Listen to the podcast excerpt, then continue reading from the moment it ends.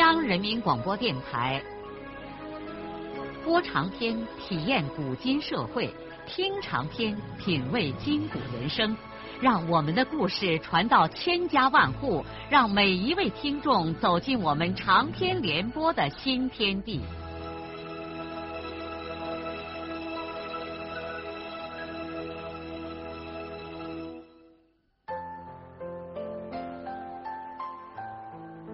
听众朋友，请继续欣赏荣获茅盾文学奖的、由中国文联出版社出版的路遥的长篇小说《平凡的世界》，由李野墨演播。自从俊斌死了以后，他给彩娥安排了赵枣这个全村人都眼红的好营生，彩娥也就渐渐的把他的魂儿给勾住了。起先他还没有意识到彩娥勾扯他。直到去年打枣的那天，彩娥偷偷的在他的手上捏了一把之后，他才全明白了他的意思。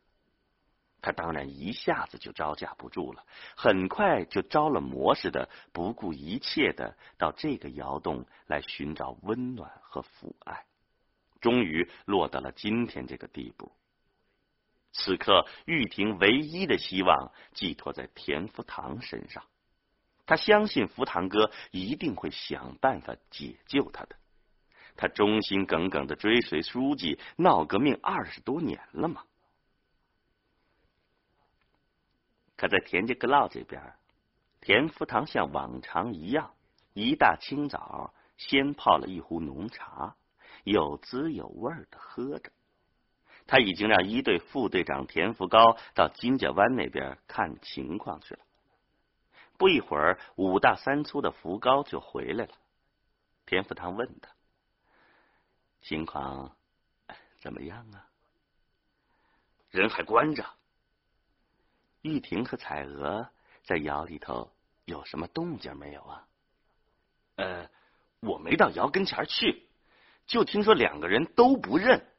彩娥还在窑里头骂金俊武一家子人呢。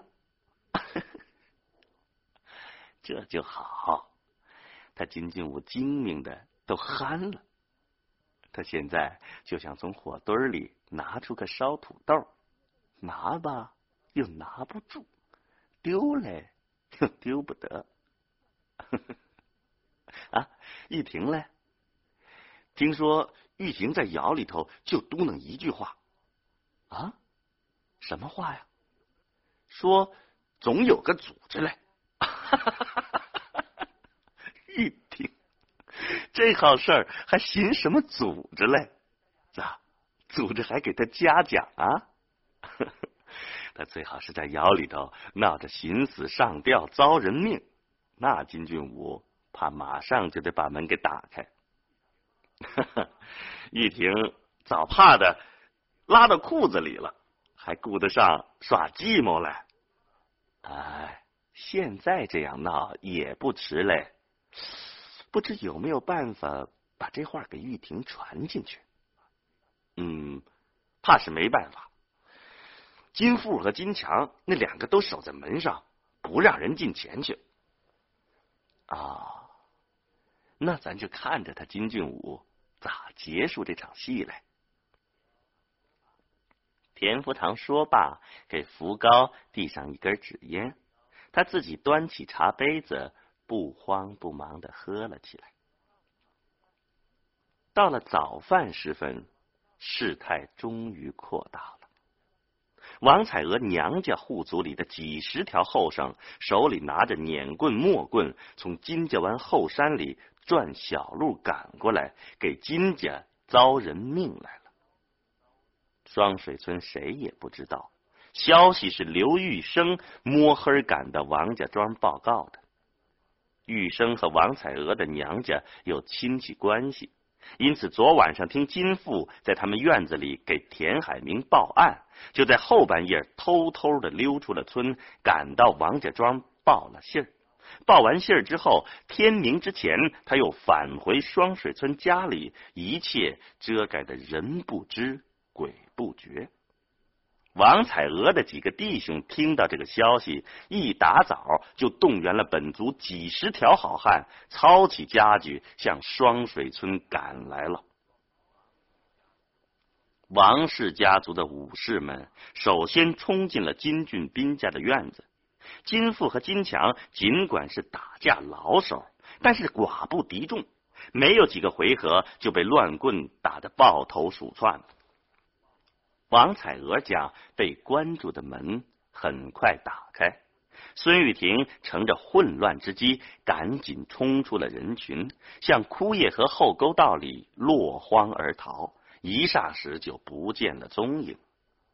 王彩娥两把抖乱了自己的头发，哭骂着爬上了金俊文家的窑顶，要往他家的院子里跳，给金家遭人命，被他的一个弟弟硬拉住了。与此同时，一些王姓后生开始砸金俊文和金俊武家的谣言石。另外一些人分别冲进这两家人的院子，是见什么就砸什么。有的人已经开始往家里头冲。金俊武、金俊文和金富弟兄分别拿着切菜刀和杀猪刀子，把在自家的门口，准备决一死战。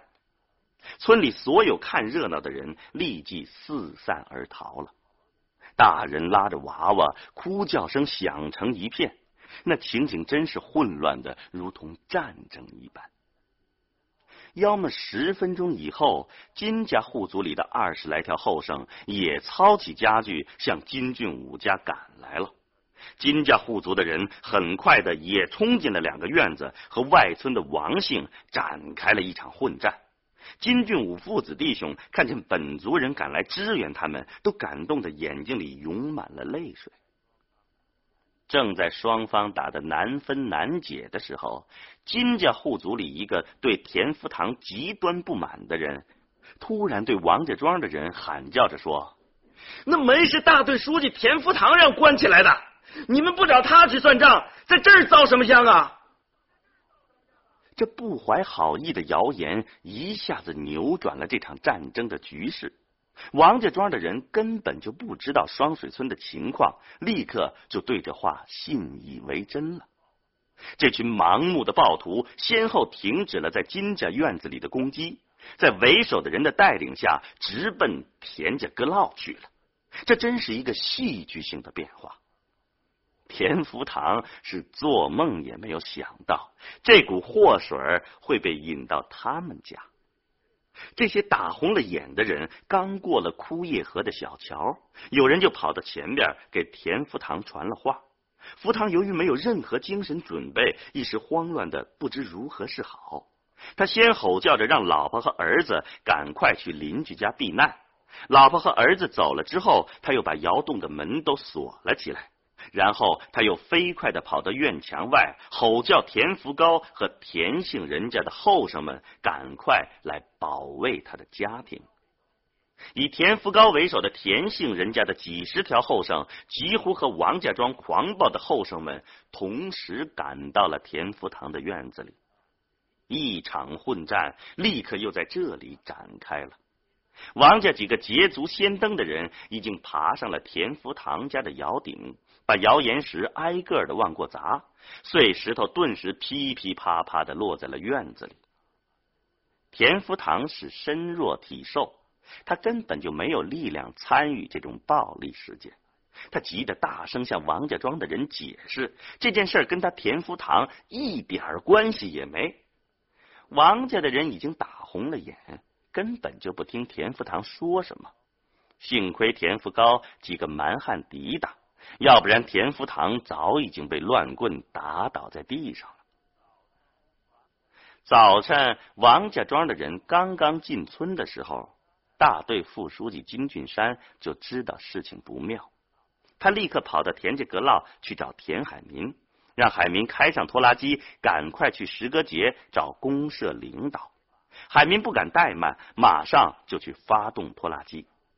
拖拉机临开动的时候，金俊山还不放心，索性自己也坐上拖拉机，一块儿到公社去了。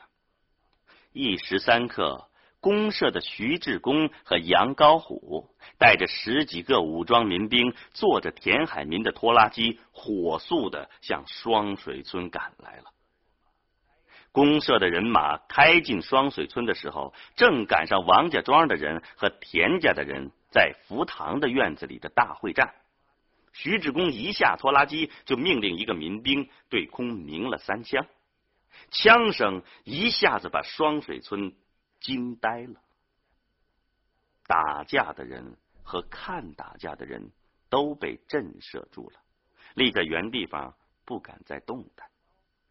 志公和高虎领着民兵冲进了田福堂的院子，立刻把斗阵双方手中的器械都给缴了。徐志公同时命令把金家湾那边参与过斗殴的金姓村民都带到田福堂的院子里来。处理这种事儿，志公还是很有魄力的。他命令民兵把外村的王家和双水村的田家、金家三姓所有参与打架的人都捆起来。午饭前，王家庄大队的领导也被徐志公派人叫来了。在田福堂的钟窑里，徐志公主持召开了两个大队领导人的紧急联席会议。会议决定：一，谁砸烂的东西，由砸东西者原价赔给物主；二，谁被打伤，由打伤人者负责医药费，并且负责赔偿养伤者养伤期间的工分也可以按两队平均工分值折成人民币。第三，孙玉婷和王彩娥的男女关系问题，因为两个人都不承认，不予追究。这件事儿就这么了了。秋风以后，再经过寒露、霜降、立冬几个节令，黄土高原就渐渐的变成了另一个世界。庄稼早已经收割完毕，茫茫旷野，草木凋零，山寒水瘦。那风貌碧绿的夏天和五彩斑斓的秋天，似乎成了遥远的过去。荒漠的大地将要躺在白雪的大场下，闭住眼回忆自己流逝的日月。大地是不会衰老的，冬天只是他一个宁静的梦。他将在温暖的春风中苏醒过来，使自己再一次年轻。现在，田福堂从夏末就开始筹划的拦截枯叶河的宏大工程，已经紧张的进入了实施阶段。田福堂亲自从县上请来的有关方面的工程专家，早在初秋就选好了炸山和拦坝的具体地址。并且绘好了图纸。与此同时，金家湾北头为搬迁户修建的新窑洞也在不久前全部完工了。几天以后，搬迁的最后期限终于来临了。对于搬迁的几家人来说，这是个非常动感情的日子。搬家的这一天。村里头和这两大家关系融洽的人家都来相帮了。枯叶河东岸从南到北的那条小路上，来回穿梭着搬运东西的人们。在同一个时间里，队里抽调的一些劳力正在妙平山和神仙山对称的两边开始挖安放炸药的山洞。枯叶河两岸又一次处于激战前的骚乱中。这个时候，在金俊文的家里，突然传来一片痛哭之声。正在搬家和开挖山洞的许多人，不知这两年多事儿的金家又发生了什么事儿，纷纷的向金俊文家的院子里涌来。在金俊文被搬迁的七零八乱的家里，俊文和他的一家人都在哭鼻子。俊武的媳妇儿和两个孩子也都挤在这里哭成了一堆儿。男人们低声呜咽，女人们放声长嚎，所有哭啼的人都围在炕边的脚地上。土炕的席片上坐着金俊文的老母亲，快八十岁的老太太，一边用瘦手拍着炕席片，一边咧开没牙的嘴巴，哭得死去活来。现在已故金先生的遗孀已经流干了眼泪，只是痛不欲生的喊叫着，嘴里喃喃的念叨着：“我不走啊，我就往这窑里死啊，我就死在这儿，叫他们来把我活埋在这窑里。”正是因为这老太太的痛哭。才把金俊文一家人都惹哭了。其实家里所有的人都早就想哭了，但硬忍。当金老太太拒绝孙子金富背她到新居，继而放开声痛哭之后，这家人就再也忍不住，跟着老人一块儿哭开了。金俊武终究是个硬汉，他不哭。也不去阻挡家人们哭，他只是黑丧着脸，一声不吭的在自己家里头收拾东西。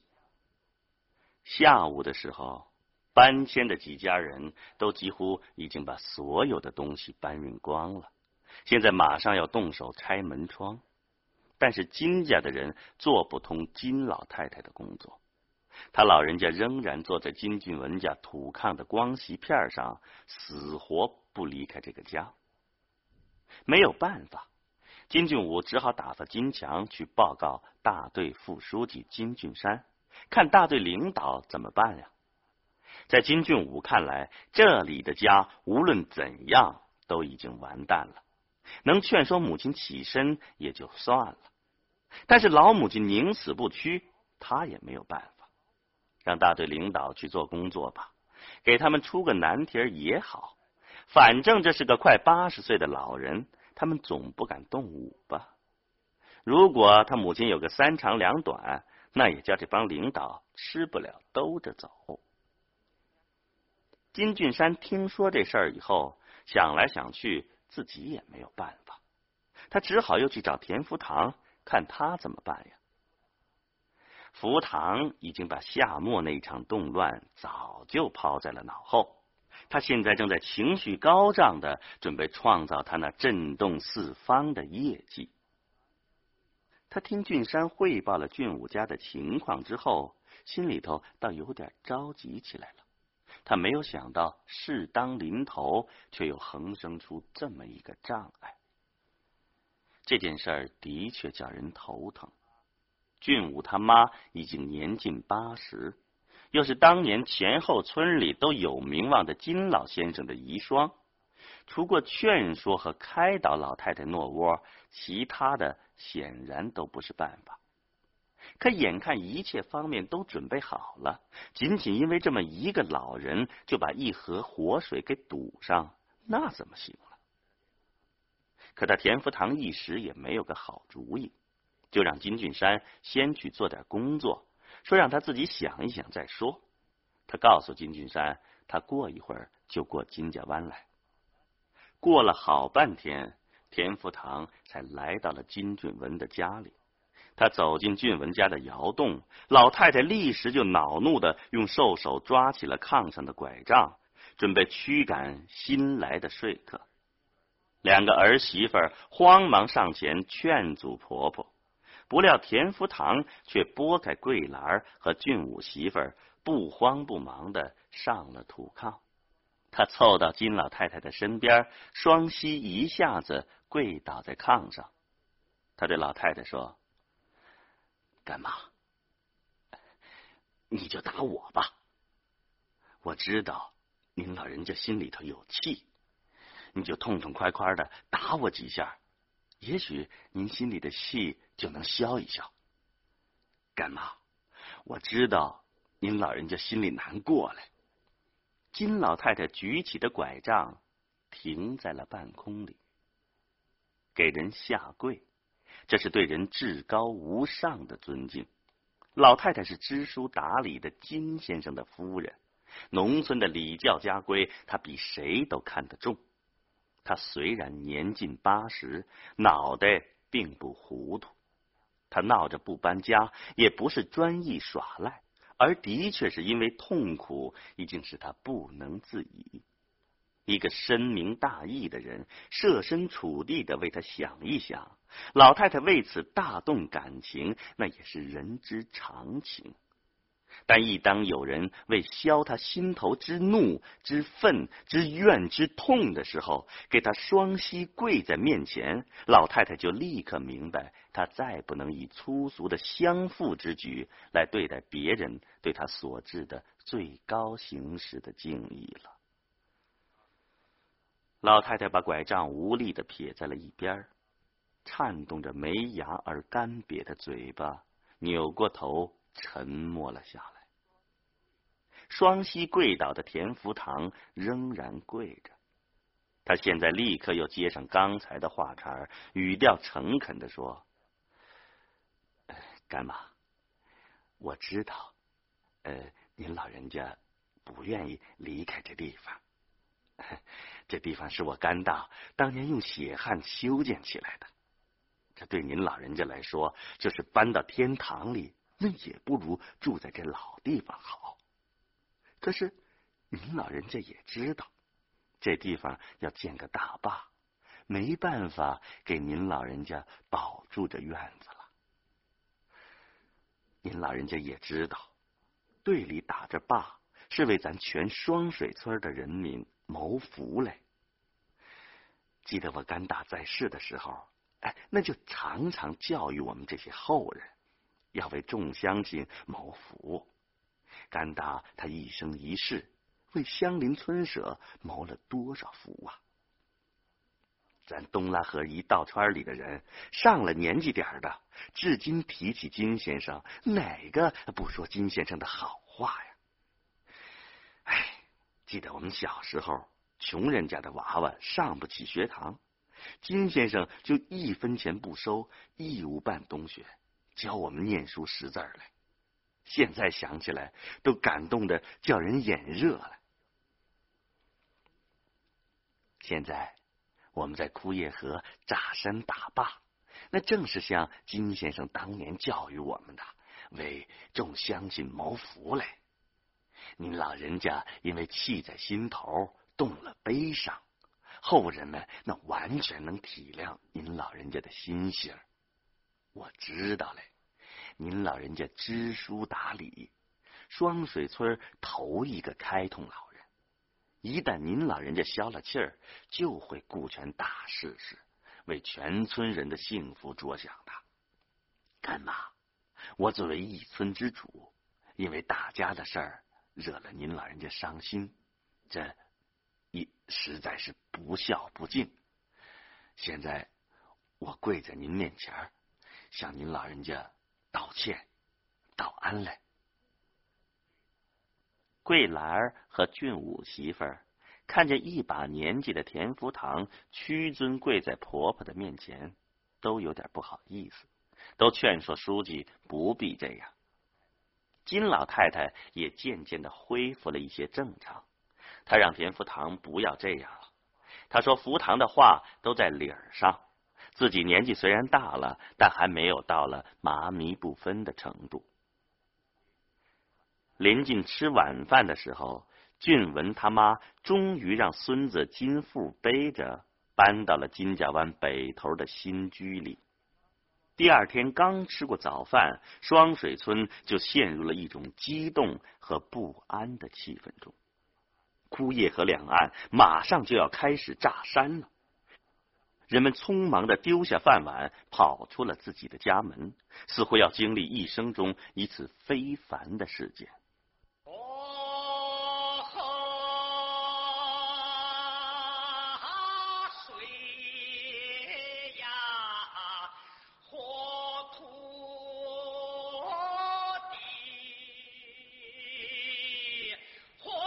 聊的长篇小说《平凡的世界》今天就播送到这里。